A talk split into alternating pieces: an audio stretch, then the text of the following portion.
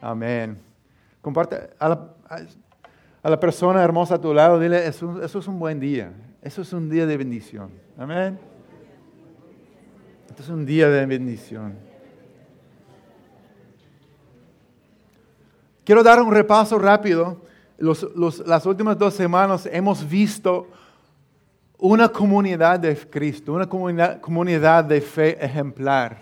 La, iglesia primitiva que vemos en Hechos 2, 42 a 47, quería, quería leer una vez más la hermosa descripción de los primeros cristianos que vemos en la, en la iglesia primitiva. Y en Hechos 2, 42 a 47 dice, que se mantenían firmes, hablando del estilo de vida de ellos, se mantenían firmes en la enseñanza de los apóstoles, ¿verdad? En su palabra, en la comunión, en el partimiento del pan y en la oración.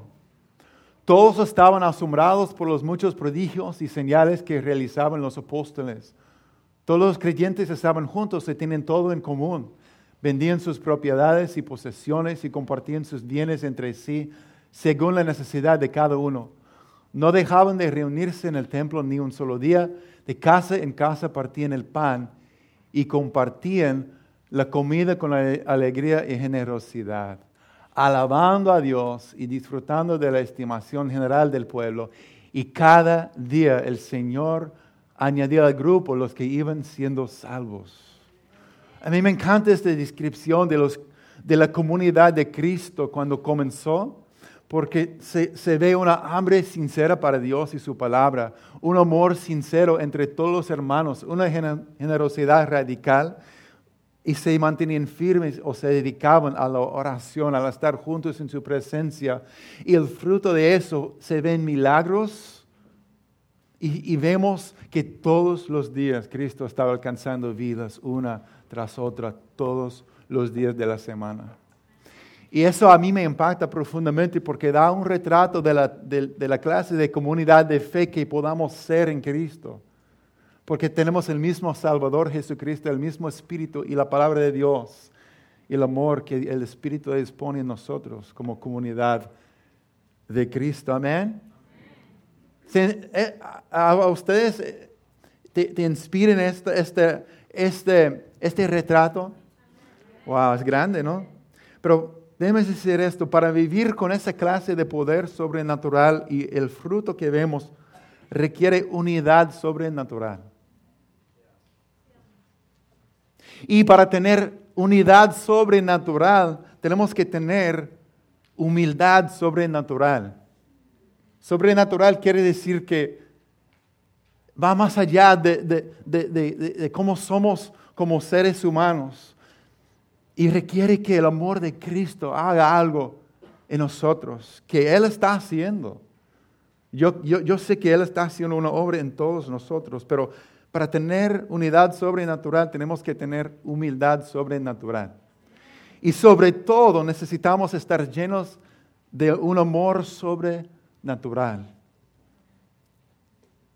O sea, para vivir como seguidores de Jesús, como individuos y juntos como cuerpo, requiere vencer un problema humano básico, el, egoísmo, el egoísmo. Y vamos a hablar, pueden ver el título intercambiando el egoísmo.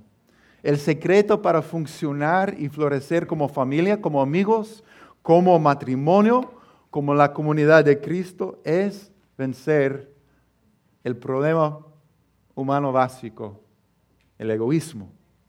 Y lo hacemos al intercambiar el egoísmo por el amor sincero de Cristo. Ya estamos en lo profundo, en dentro de dos minutos, ¿verdad? Y Cristo nos muestra el camino. Ahora, están pensando, oh boy, dile a la persona a su lado, eso, eso suena bien divertido. Intercambiando el egoísmo. El, egoísmo es solamente esa palabra, sea en inglés selfishness, ¿verdad? Selfishness, o en español, el egoísmo suena feo, es algo feo. Pero voy a poner sobre la mesa desde el principio, el egoísmo, no estoy, estamos aquí diciendo, esa gente egoísta. No.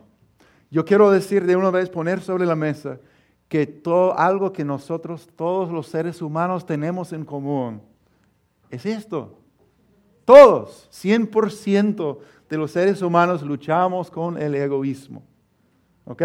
Estamos en, en el mismo, la misma lucha juntos. Gloria a Dios. No estás solo, no estoy solo. Todos estamos luchando con el problema básico humano, el egoísmo.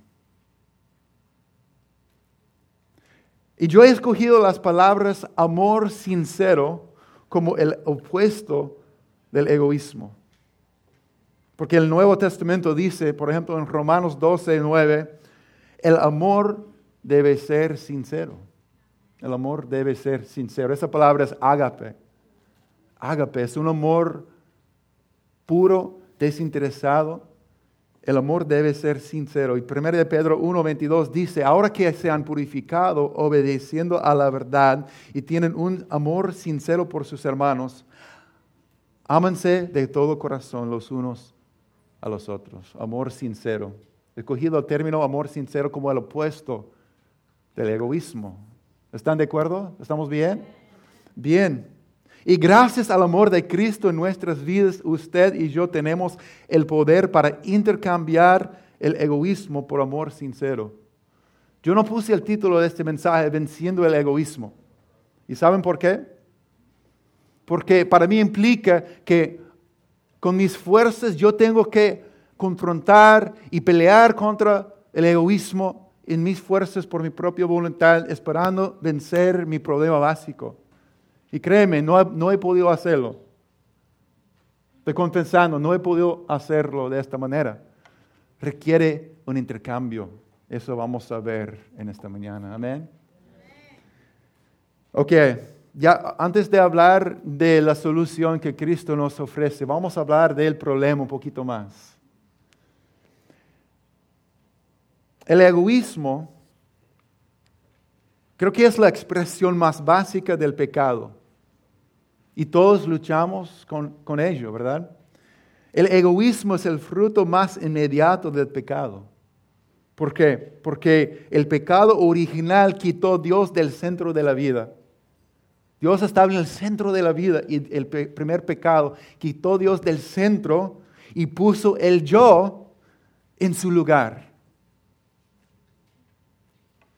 Antes que el pecado llegó al mundo, no había egoísmo, ¿verdad? No había egoísmo, no había conflictos, ni celos, ni miedo, ni peleas, ni guerras. Pero el pecado cambió todo eso. Miramos a Adán y a Eva. Dios les dijo, puedes tener cualquier cosa, menos esto. Esto te traerá muerte. ¿Y qué dijeron? No, mío, yo lo quiero. Mío, dámelo, dámelo. Como dos niños en un conflicto. Dámelo. Es lo que yo necesito y yo, lo que yo quiero. Dámelo. En lugar de Dios en el centro, el yo se trasladó al centro de cada corazón humano y llegó a ser lo que maneja cada persona hasta que Cristo venga para cambiarnos desde adentro hacia afuera. ¿Verdad? Hay una historia que mis niños siempre me piden a compartir que, les he contado miles de veces y siguen pidiendo que, porque mis niños, los niños les gusta escuchar historias de tu niñez, ¿verdad?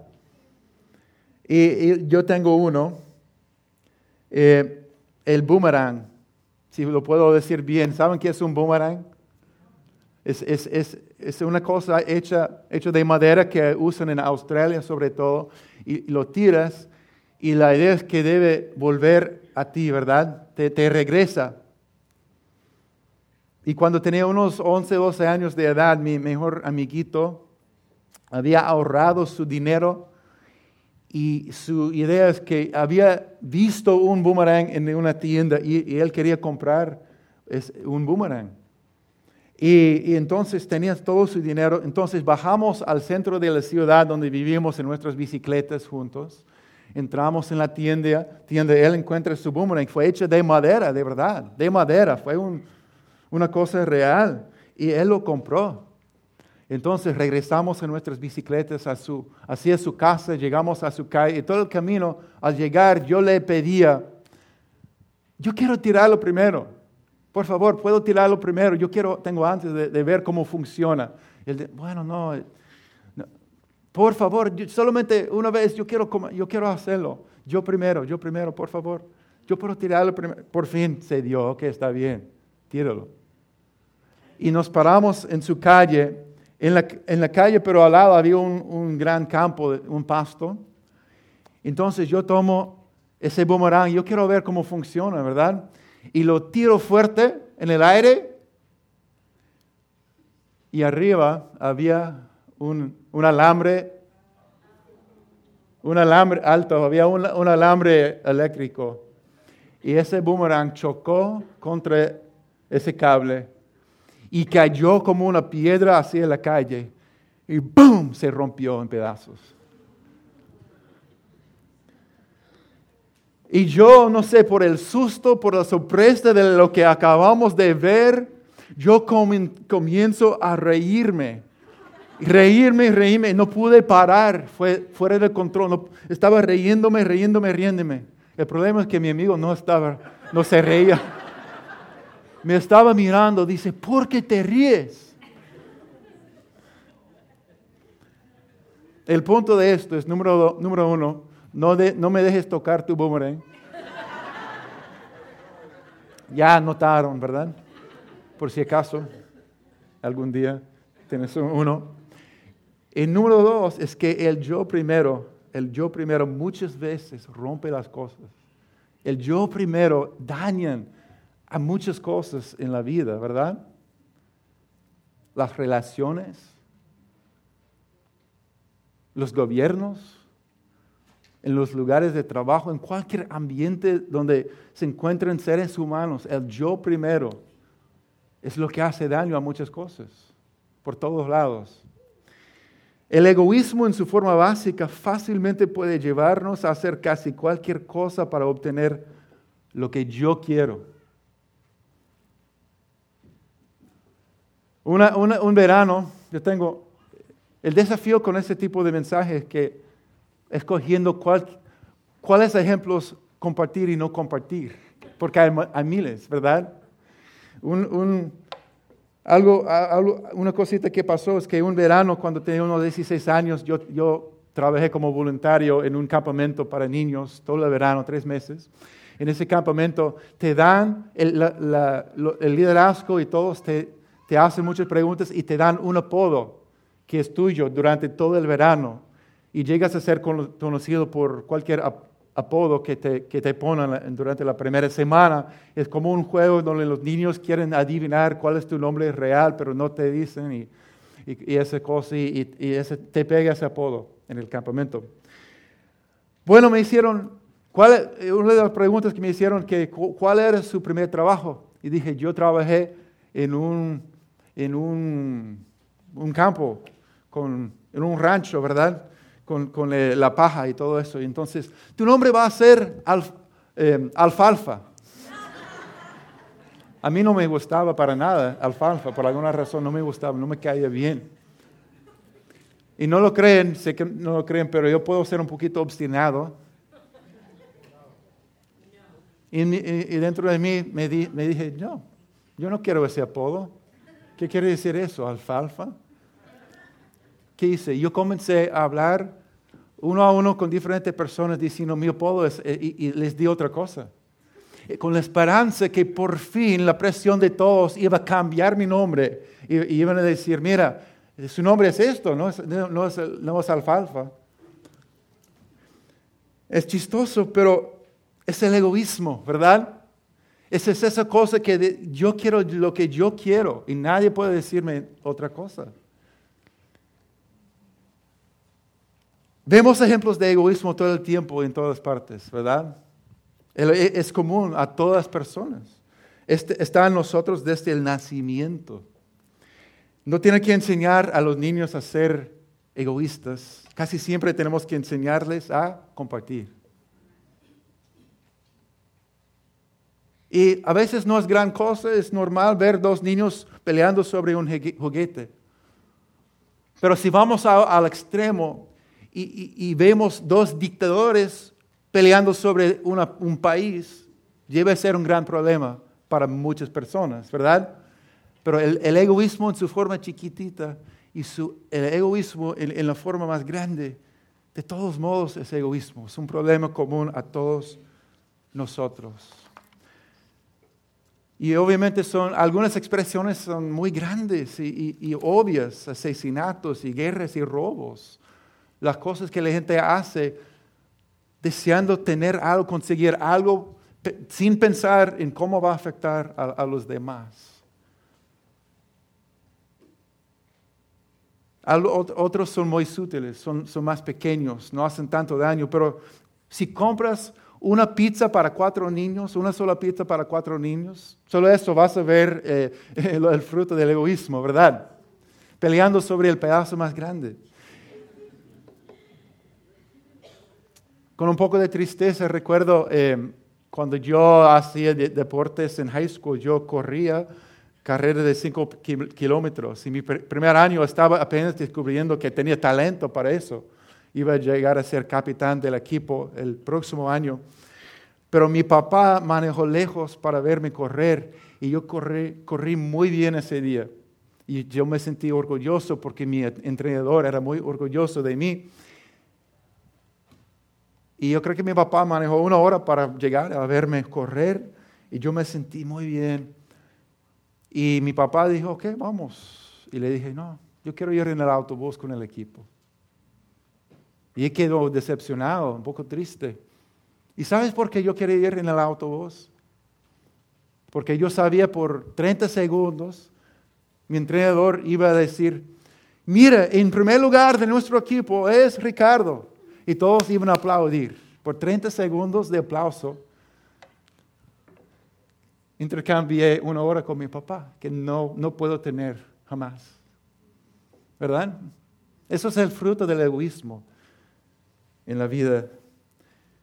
Desde niños pequeños peleando por un juguete o hasta políticos luchando por un puesto, hasta familias peleando por sus posesiones cuando alguien muere, el egoísmo está por todas partes. Es el fruto más inmediato del pecado. En el matrimonio, al, comienzo de la relación, en el noviazgo, en el primer mes, tú primero, mi amor, tú primero, mi amor. Pero cuando nace el primer bebé, en medio de la noche está llorando.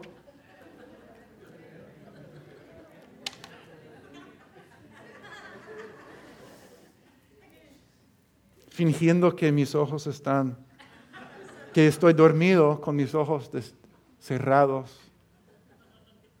En la mañana, ¿qué no, yo no oí nada, absolutamente nada. ¿Qué pasó? ¿Tú no oíste? La niña gritando por una hora. ¡Wow! ¡Qué sorpresa!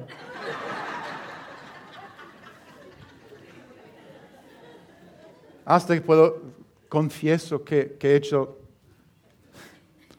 Yo quiero verme muy amable y servicial. So, yo he esperado hasta que no tenemos niños chiquitos ahora. Es tiempo de confesar. Entonces yo he esperado hasta que mi esposa se levante de la cama y yo comienzo a levantarme también. O yo, déjame hacer, oh no. Y dice, no, me toca. Y para la mayoría de nosotros, los buenos cristianos, la tentación es a ocultar nuestro egoísmo.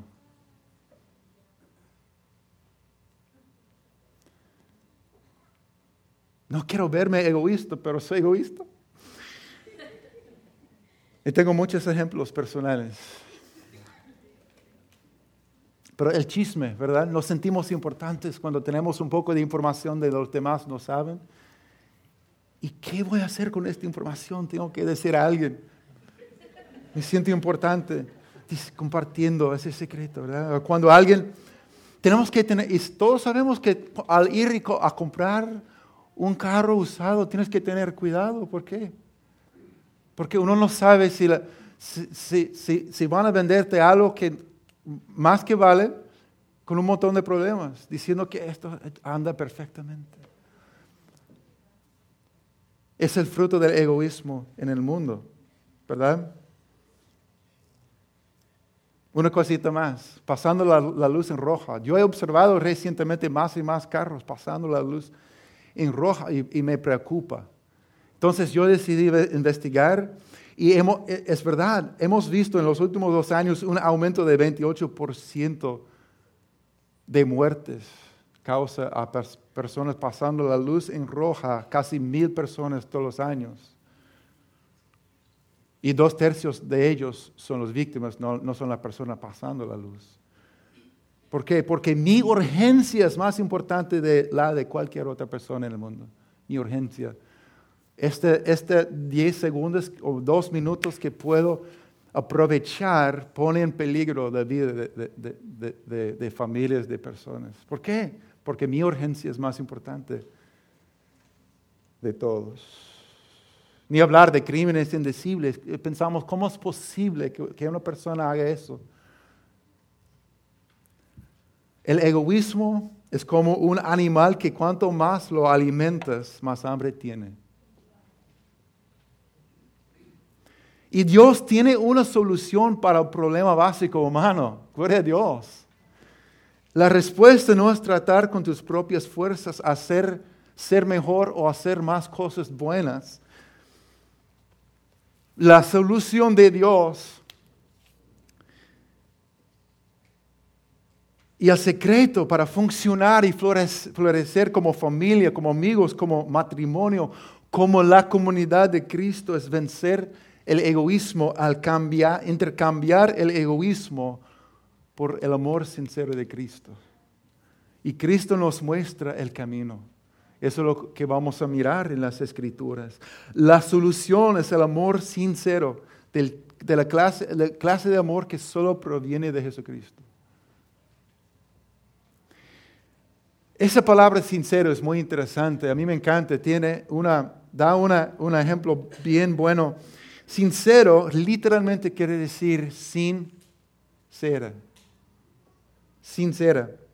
Y habla de en los tiempos antiguos, los artesanos que trabajaban con, trabajando con el barro, haciendo vasos, artesanía, si salió del horno un, un vaso, si tenía huecos, tenía problemas, tenían dos opciones, romperlo y hacerlo de, nuevo hasta que salga de buena calidad, o simplemente llenar las huecas con cera y pintarlo del mismo color y cuando los, clientes lo compren, no van a saber porque parece perfecto hasta que está expuesto al, calor del horno o de, de, una llama. ¿Y qué pasa con la cera?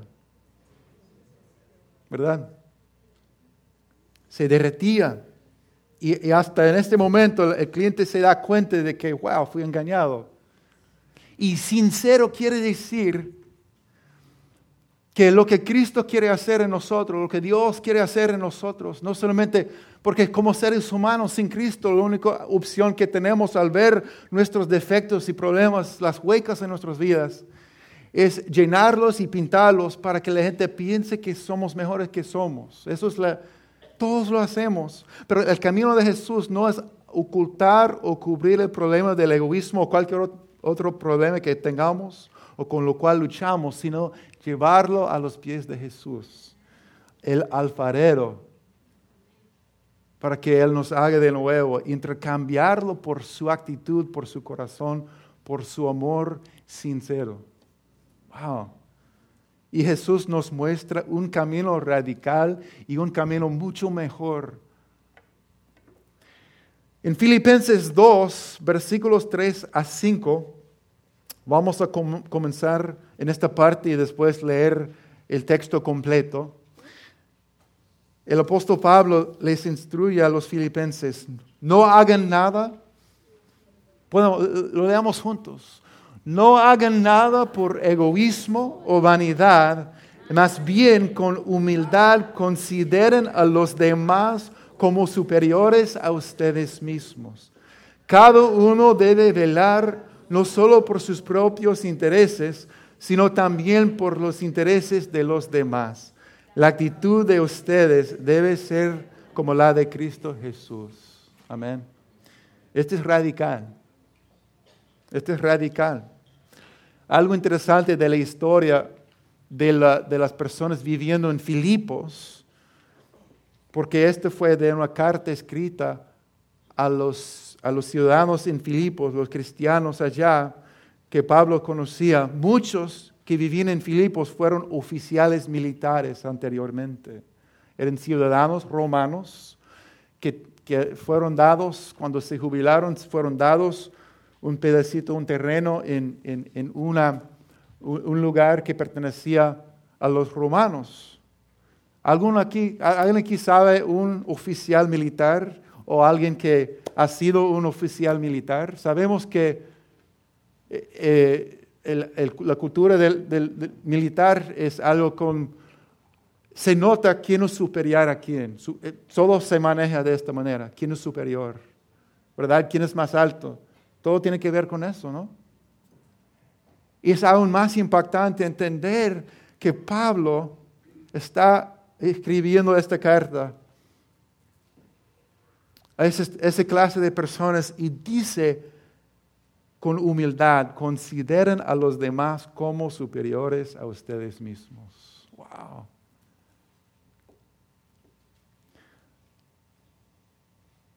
Un poco más del trasfondo de la carta de Filipenses. Aprendemos a funcionar como la comunidad de Cristo al grado que el amor sincero de Jesús llene nuestros corazones, reemplazando el egoísmo.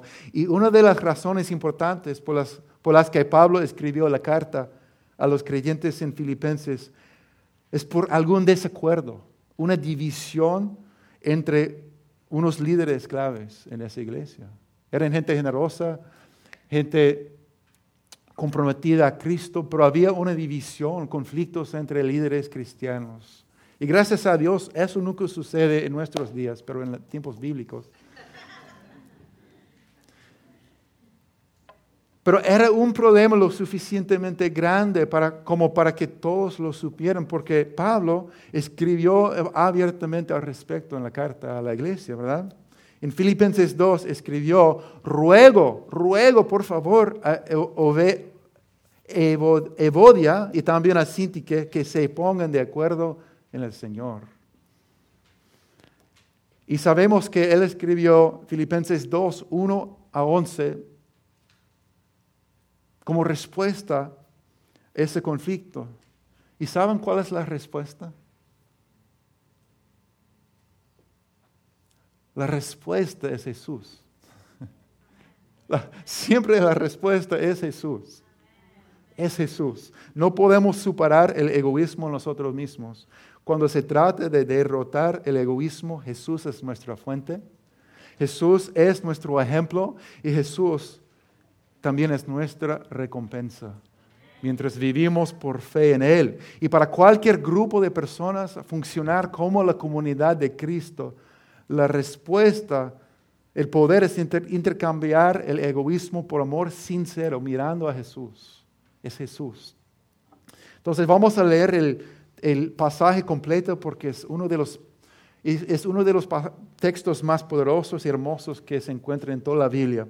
Filipenses 2, 1 a 11, lo voy a leer. Dice, por tanto, si sienten algún estímulo en su unión con Cristo, algún consuelo con su amor, algún compañerismo en el Espíritu, algún afecto entrañable, llénenme de alegría, teniendo un mismo parecer, un mismo amor, unidos en alma y pensamiento no hagan nada por egoísmo o vanidad, más bien con humildad consideren a los demás como superiores a ustedes mismos.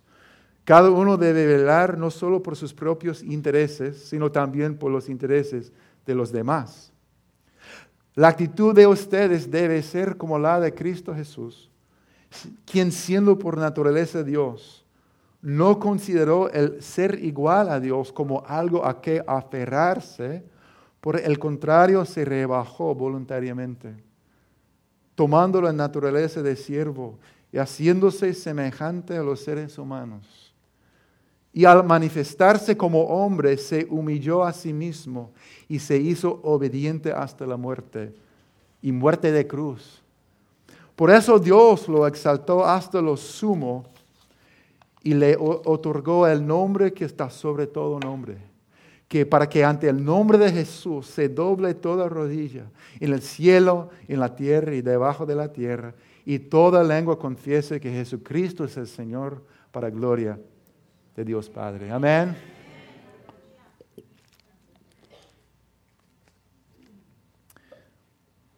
Entonces, a base de estos, de lo que acabamos de leer, el ejemplo de Cristo, la fuente de Cristo, quiero mirar tres verdades que nos da el poder para intercambiar el egoísmo por amor sincero. ¿Listos? Están ahí en tus notas y dice Jesús primero, Jesús es nuestra fuente. Jesús es nuestra fuente.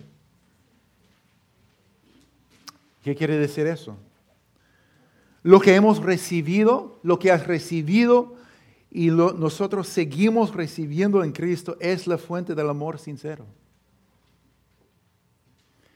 Dice, por, por, tanto, se sienten algún estímulo en su unión con Cristo, algún consuelo en su amor, algún compañerismo en el Espíritu, algún afecto entrañable. Hermano, estás unido con Cristo. La barrera ha sido quitada. Lo que Cristo logró en la cruz fue la cruz por mí y por ti para reconciliarnos con el Padre. Él quitó nuestro pecado, quitó nuestra vergüenza, la culpabilidad, todo lo que había, nos había separado de Dios. Él ha cambiado nuestra identidad de, de su enemigo a su Hijo amado. Eso es el Evangelio, eso es lo que Cristo ha hecho. Romanos 5 dice, cuando éramos sin poder y, su enemigo Dios nos amó y nos buscó y nos rescató. Cuando eres la oveja perdida, Cristo dejó todo para buscarte y salvarte. Nos ha sacado del lodo y nos ha hecho príncipes y nos ha abrazado. Nos ha dado una corona en vez de cenizas, ¿verdad? Amén. Y la pregunta es, ¿eso te trae ánimo? ¿Eso te anima? ¿Eso te llena de ánimo de esperanza? Amén. También dice, ¿has experimentado algún consuelo en su amor? ¿Han sido consolados por el amor de Cristo? En momentos de tristeza, de desesperanza, su amor te ha tocado, te ha levantado. A mí me ha, me ha fortalecido tantas veces a través de su espíritu, su palabra, a través de los hermanos en Cristo, en todos. Cualquier manera, Él ha experimentado el consuelo en su amor. ¿Han, han probado el dulce compañerismo en el espíritu? Amén. Compartiendo el pozole que comimos el viernes. Esos momentos tan especiales cuando a través de nuestra unión, unidad en el Espíritu de Dios, tu corazón está lleno. Y dices, gracias Dios, gracias que pertenezco a una familia en Cristo. Gracias que yo pertenezco a ti, a, la familia de Dios, aquí por todos lados, alrededor del mundo. Yo tengo y, y tienen hermanos y hermanas Amén. El compañerismo en el Espíritu. Ahora perteneces a Dios y su familia. Y como resultado de lo que Jesús ha hecho en sus vidas, ¿sienten algún afecto entrañable? ¿Tienen, ¿Sienten esa compasión de Cristo? Cuando un hermano o una hermana duele o tiene una lucha o algo está pasando, el amor de Dios, la compasión de Cristo toca tu corazón, ¿verdad? Y al revés. Y toda esta compasión y conexión y salvación y amor proviene de Jesús. En versículo 2 dice, si es así, entonces lléname de alegría teniendo el mismo parecer, un mismo amor, unidos en alma y pensamiento. Entonces aquí el reto y el llamado es lo que hemos recibido en Cristo. Dios espera que demos a otros amor, consuelo, amistad. Lo que Cristo ha hecho en ti, siempre quiere hacer a través de ti. Lo que Cristo ha hecho en ti, Dios siempre quiere hacer a través de ti. La buena noticia es, es, lo siguiente. No puedes y tampoco tienes que producir o fabricar el amor sincero por tu esfuerzo personal. Por eso Pablo comienza describiendo todo el amor y los beneficios que hemos recibido en Cristo, porque Cristo es nuestra fuente. Amén. Si no tienes bastante amor, amigo, hacia las personas en tu vida, si una y otra vez encuentres que no tengo el amor, la compasión, la paciencia necesario para tratar con esta gente en mi, en mi vida, hacia tu familia, hacia tu familia en Cristo y más allá, pide ese amor de Jesús, recibe ese amor de Jesús. Lo, bueno, la, buena noticia de Cristo es que mientras la religión dice, haz esto, esto y esto, Cristo dice, haz esto y te, porque yo he derramado en ti lo que tú necesitas para hacerlo y lo voy a seguir haciendo todos los días. Cuando vienes a mí para recibir otra vez ese depósito de amor, de paciencia, de gracia, de perdón. Cristo no dice perdona a la persona que te hizo daño. No, Él dice como perdona como ha sido perdonado. ¿Verdad? Dice ama como ha sido amado. Entonces hay una fuente de amor de Cristo en nosotros que viene directamente de Él. Y yo crecí en la iglesia, siempre he escuchado, es importante orar y leer la Biblia como un deber cristiano. No, no es así. Es importante leer la Biblia, orar y estar en la presencia de Dios porque sin Él no puedo hacer nada. Porque sin Él no tengo lo que yo necesito para vivir la vida que he sido llamado a vivir. ¿Verdad? Él es nuestra fuente. Y el secreto a la unidad en las relaciones es acercarte más a Dios. El famoso triángulo. Tú estás aquí, la otra persona está aquí y Dios está aquí. Y, mientras los dos se acerquen más y más a Dios, también se acerquen más y más el uno al otro. De la unidad en cualquier relación humana. Entonces necesitamos recordarnos todo lo que Cristo ha hecho y hace nosotros, y a favor de nosotros, recibir de su amor todos los días. No lo puedo hacer yo solo. Cuando el bebé está llorando, olvídate, yo quiero dormir, yo necesito...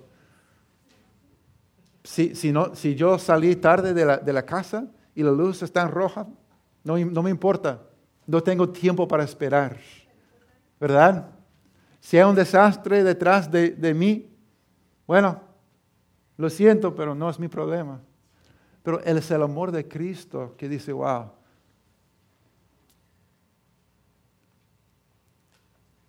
Cada persona es amada por Dios. Cada persona necesita ver y experimentar de su gracia, su amor. Necesitamos intercambiar cualquier egoísmo por el amor sincero de Cristo. Amén. Y necesitamos estar continuamente llenos y llenados una y otra vez de Jesús. Yo creo que yo, me levanto casi todas las mañanas y yo me siento, Dios, ayúdame hoy. Y, Él me ayuda. Gloria a Dios.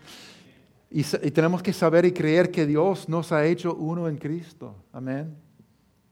La segunda verdad es que Jesús es nuestro ejemplo.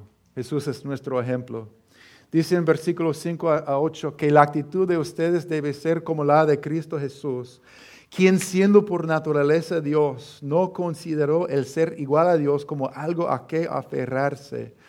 Por el contrario, se rebajó voluntariamente, tomando la naturaleza de siervo y haciéndose semejante a los seres humanos. Y al manifestarse como hombre, se humilló a sí mismo y se hizo obediente hasta la muerte y muerte de cruz. Cristo es nuestro ejemplo. Y es un ejemplo bien radical, bien poderoso y bien grande. Y dice que Jesús, en primer lugar, no se aferró a quien era y no se impuso a nosotros. Aunque Él tenía el derecho de hacerlo, Él tenía todo el derecho. Como leemos en Colosenses 1.16, que Cristo, porque que por medio de Jesús fueron creadas todas las cosas en el cielo y en la tierra, visibles, invisibles, en tronos, poderes, principados, autoridades, todo ha sido creado por Él y para Él.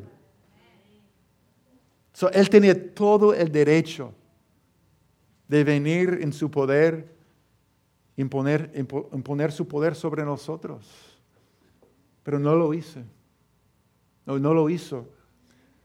Eh, se compartió en el retiro de hombres una historia hermosa que ilustra esto, que de un rey, un rey poderoso que se enamoró de una campesina en un pueblecito. Y él sabía que si, si, si, le, si, si le, le, llegó a ella en su poder, en su majestad, como rey, con sus riquezas, recursos, no había manera para realmente ganar su corazón y saber que ella también le, amaba a él. entonces lo que hizo ese rey, se humilló y se disfrazó como un campesino y llegó al pueblo para comenzar una amistad con ella. Al pasar el tiempo se enamoraron. Ella también se enamoró de él. Ese hombre humilde como ella. Y después, cuando fue, fue después, cuando todos estaban enamorados, que Él reveló quién era realmente un rey. Y todo lo que era y todo lo que, lo que tenía. Y eso habla de, de la manera que Cristo se acercó a nosotros.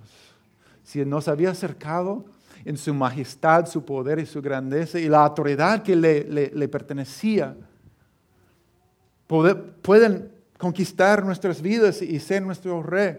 Pero Él se acercó con tanta humildad porque quiere, quiere enamorarnos de Él de verdad y ganar nuestro corazón y ser nuestro rey, pero también nuestro novio. Amén.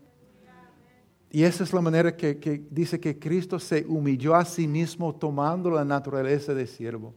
Se encontró como un ser humano y Cristo es nuestro ejemplo. Y vemos a tal, a, tal tanto como Cristo se humilló 24 horas antes de ir a la cruz. Dice que en Juan 13, 3 a 5, Jesús sabía que el Padre había puesto todas las cosas bajo su dominio y que había salido de Dios y que a Él volvía. Sabía que era el Hijo de Dios, tenía su identidad firme en Dios Padre.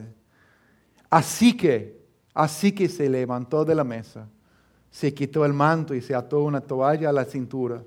Luego echó agua en un recipiente y comenzó a lavarles los pies a sus discípulos y secárselos con la toalla que llevaba a la cintura para tomar, compartir la última la cena juntos, justo antes que Cristo iba a ir a la cruz. No había un siervo de bajo rango presente para lavar el polvo y hasta el pupú de, los pies de la gente, de los discípulos. Y nadie se ofrecía a hacerlo porque no, a mí no me toca, ¿verdad? yo, no, yo no tengo ese rango tan bajo para hacer eso, nadie se ofrecía, solo Jesús se ofreció y quitó su, su ropa y, se humilló y se puso de rodillas. Jesús sabía quién era y de, dónde vino y, para dónde iba. Y firme en su identidad como hijo de Dios, se humilló para servir. Y sabemos que en esos calles no había solamente polvo, que se pegó a las sandalias y los pies, pero también lo que dejaban los animales. Imagínense el olor, qué tan sucio fue eso. Créeme, nadie quisiera hacer eso. Pero Cristo termina diciendo, mire, he puesto el ejemplo para que sigan mi ejemplo. El Creador se humilló y lavó los pies sucios de sus seguidores. Hermanos, la humildad no es pensar menos de ti menos de ti mismo. Decir, yo soy nadie, no tengo valor, yo soy un, un, un fracasado. No, está, la humildad no es pensar menos de ti mismo, sino es pensar menos en ti mismo y, y más en los demás y más en otros, simplemente. Y Cristo también se hizo obediente y obediente hasta la muerte de cruz. Dice que en la cruz no solo usaba agua, para lavar los pies apestosos de sus seguidores. Él usó su propia sangre para limpiar nuestros pecados, ¿verdad? Por amor, porque nada más podría hacerlo, no había otra manera. Él sabía que Él tenía que servirlos de esta manera, dando su sangre, su vida para limpiarnos y hacernos nuevos.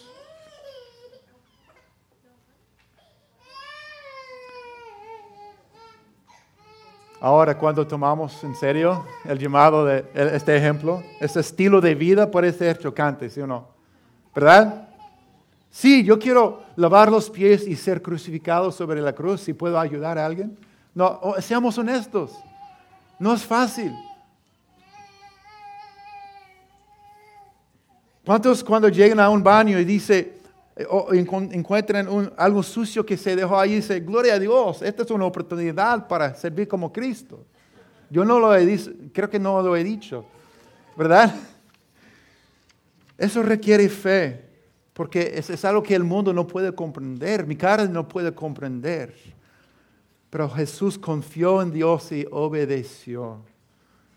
Hermanos, elegir la humildad sobre el egoísmo es un acto de fe un acto de fe en Dios, que es confiar genuinamente en Dios y en sus caminos. ¿Por qué digo eso?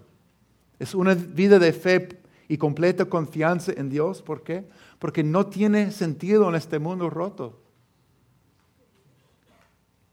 Cuando estamos sentaditos tranquilos en la, en la capilla, tal vez es un poquito más fácil de aplicar y recibir.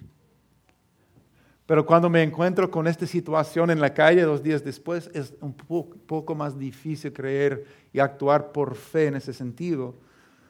Pero yo creo que una de, las principales razones por las que es difícil dejar de lado el egoísmo es el miedo y la inseguridad. Este mundo y nuestro viejo yo nos han moldeado para creer que si no ponemos nuestro, nosotros mismos y nuestros intereses sobre todo, Nadie lo hará y la gente no nos van a respetar. Si lavo los pies, la gente voy a pensar que yo soy un lavador de pies. Un nadie. Pero Cristo no pensaba así. Él, pensaba, él, tenía otra manera de pensar porque él sabía que era hijo de Dios. Y así tenía la libertad de hacer cualquier cosa Ahora cuando vemos cuán lejos Jesús fue Jesús al obedecer a Dios y servirnos hasta la cruz, puede ser un poco espantoso. Que eso es el resultado de, de, la humildad de dar y servir como Jesús. Van a crucificarme. Hermanos, no podemos olvidar algo muy importante, que la historia no terminó con la cruz. Fue un paso esencial, pero no terminó con la cruz, sino con Cristo junto a su Padre en gloria. Eso es nuestro destino también. Y, esto nos lleva al último punto que es nuestra recompensa es de Dios. Nuestra recompensa es de Dios. Por eso Dios lo exaltó hasta lo sumo y le otorgó el nombre que está sobre todo nombre, para que ante el nombre de Jesús se doble, se doble toda rodilla en el cielo, en la tierra y debajo de la tierra, y toda lengua confiese que Jesucristo es el Señor, para la gloria de Dios Padre. Las lenguas que le, estaban maldiciendo a Cristo cuando fue colgado sobre la cruz van a confesar, Cristo, tú eres el Señor, tú eres el Rey, el único Rey. Igual como Jesús, nuestra recompensa viene de Dios. Dice que Dios lo exaltó. Dios lo exaltó. Y el desafío y el problema muchas veces es que buscamos en las personas nuestra recompensa. Y tiene sentido, soy bueno conmigo, si bueno contigo, tú serás bueno conmigo, ¿verdad? Soy generoso contigo, serás generoso conmigo. Si te soy leal, vas a ser leal conmigo. Lamentablemente sabemos que no siempre sale así en este mundo, ¿verdad? Lamentablemente no siempre funciona de esta manera. Por el egoísmo que existe en el mundo, por ser seres humanos y cuando miramos a las personas por nuestra recompensa y validación, podemos sentirnos decepcionados, a veces muy fuertemente, enojados y también elegir volver al egoísmo, diciendo, yo traté de ser como Cristo y no me funcionó. Entonces, mejor vivir como todo el mundo. Pero la verdad que te libera es esta, la verdad que te libera es para ser como Jesús, Ser como Jesús significa que nuestra recompensa proviene de Dios. Amén. Hay libertad en eso. El amor sincero es libre. Como dice 1 de Pedro 5, versículo 6, humíllense pues bajo la poderosa mano de Dios para que Él los exalte a su debido tiempo. Nuestra recompensa es de Dios. Y yo creo que la mayoría de las veces los mejores actos de amor sincero, la humildad, el servicio, nadie los ve y nadie los reconoce. Celebramos Día de las Madres una vez al año. Debe ser diez veces al año o más. Pero todos sabemos cuántos actos de amor y, servicio y humildad hacen a las madres con muy poca, muy poco agradecimiento, pero gracias, tu recompensa es de Dios. Si esperas más, más años, a lo mejor los hijos van a decir gracias de corazón. y vas a decir, oh, te, amo. Pero es de Dios. La paradoja es que cuando amamos y servimos a la gente con amor sincero en este mundo egoísta, sin esperar nada a cambio, es cuando más le llama la atención. Porque ve, y nuestra recompensa no es que la gente diga gracias, aunque eso es bueno y agradable es colaborar con Él. Es colaborar con Él. Y Él dice, gracias por amar lo que yo amo. Gracias por servir conmigo en mi reino. Amén. Y algún día Él va a decir, bien hecho, hiciste bien, siervo fiel. Ven a compartir la felicidad de tu Señor. Amén.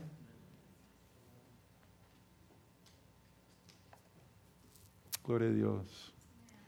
Dios puso en mi corazón compartir un ejemplo rápido, eh, personal, más. Y esta vez no hablo de miles de veces que sigo egoísta. Es algo para mí muy sencillo, muy, no es gran cosa.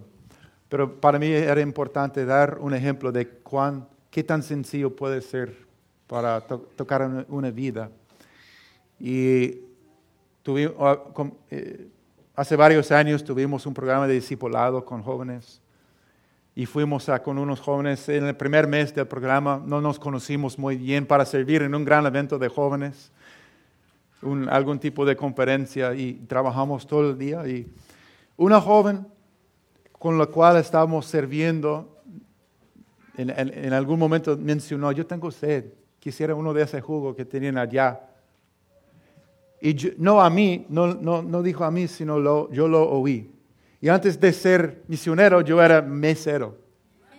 ¿Verdad? Eso para mí no es gran cosa. Mi trabajo es traer comida y cosas a la gente.